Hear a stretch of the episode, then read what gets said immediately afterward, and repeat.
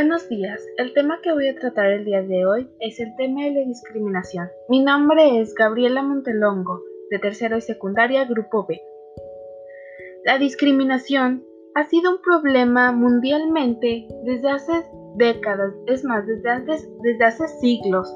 Eso ha sido, siempre ha estado presente en todo momento y no importa, aunque no se dé a conocer fácilmente, sino que siempre ha estado ahí en algunos casos se da a conocer eh, con mayor frecuencia o es más notorio en algunos casos que en otros. La discriminación en sí es cuando una persona hace menos, trata menos, excluye o le empieza a decir cosas malas, los empieza como que a desanimar, humillar, les empieza, les dice groserías, los insulta o como que los obliga a hacer cosas. Eso es de la discriminación. En la escuela, en el ámbito escolar se conoce como bullying. El bullying comienza cuando una persona o un grupo de personas empiezan a acechar a una persona o también algún grupo de personas por alguna diferencia o porque tal vez es que ese, ese el agresor está celoso de esa persona. Puede ser también que el agresor esté mal mentalmente o que el agresor se quiera sentir más fuerte. Es por eso que él, para reflejar o no, mejor como para esconderse, para utilizar como escudo de que él es débil interiormente, es que empieza a discriminar, discriminar y hacer bullying. A lo que me refiero a lo anterior es, por ejemplo, un niño que en su casa no, es tratado muy mal, que sus papás no les hace caso, los papás no les pone atención, sus papás casi no están.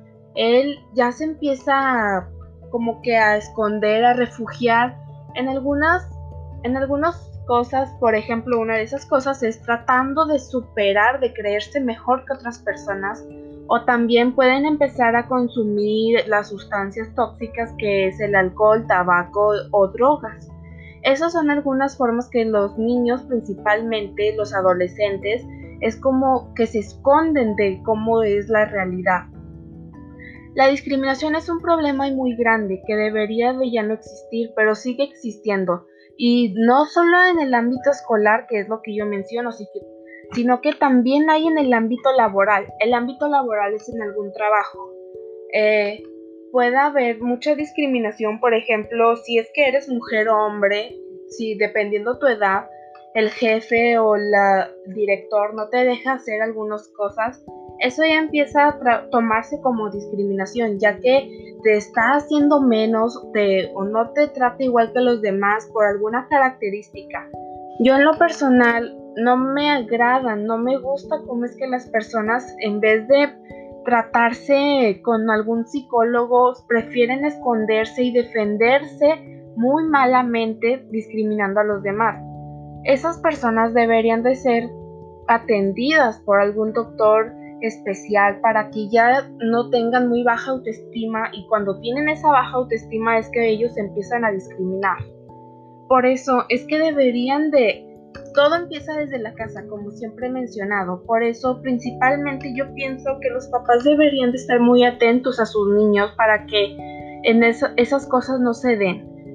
Y pues sí, esa es una breve introducción a lo que yo pienso que es la discriminación.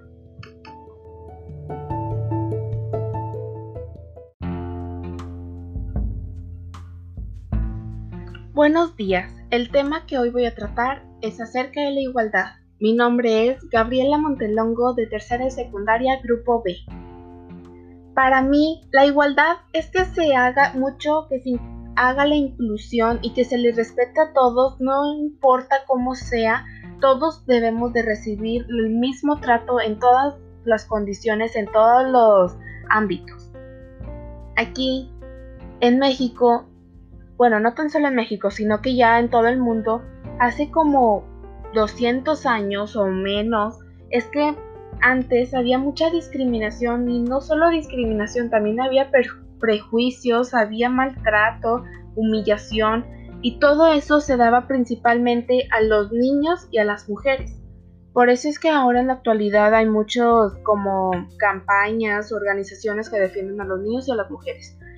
En las mujeres se daba el ámbito, no el ámbito, sino que se les trataba como si fueran menos, se debían de quedar en la casa a hacer los quehaceres, no se les daba la oportunidad de expresarse, tenían obviamente prohibido trabajar, en sí no tenían poder, no tenían voz, no podían decidir sobre nada e incluso en algunos países si es que el hombre quería tener un hijo pero salía hija o al revés, le echaban la culpa a la mujer, por lo que desde ahí es que empieza el hombre a tratar mal, a la mujer.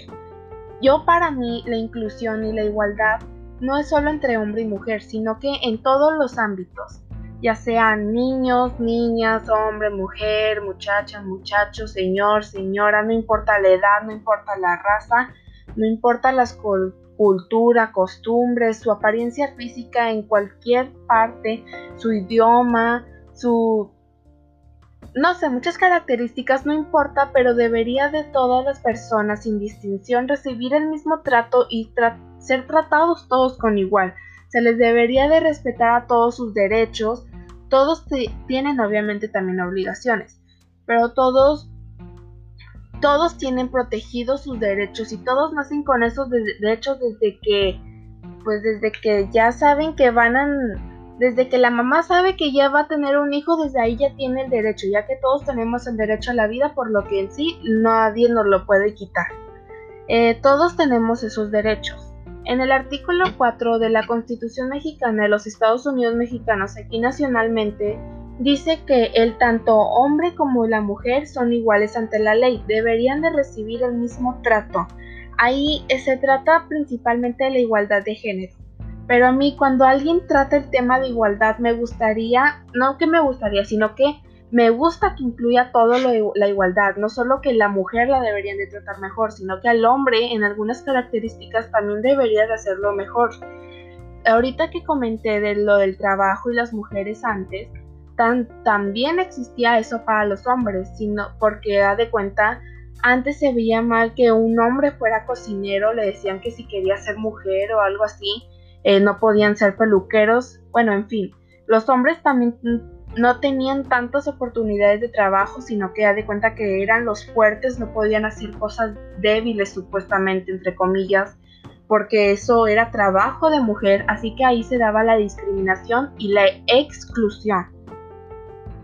Pero ahora y en la actualidad no, no pasa tanto eso, ya hay muchas constituciones, hay muchas leyes, hay muchos instituciones, hay muchas campañas que se tratan acerca de la inclusión y de la igualdad, no solo entre hombre y mujer, sino que entre todo, entre todas las personas. Aquí, por ejemplo, en México, eh, un grupo que son los originarios de México, pero son como que los más discriminados, son los indígenas.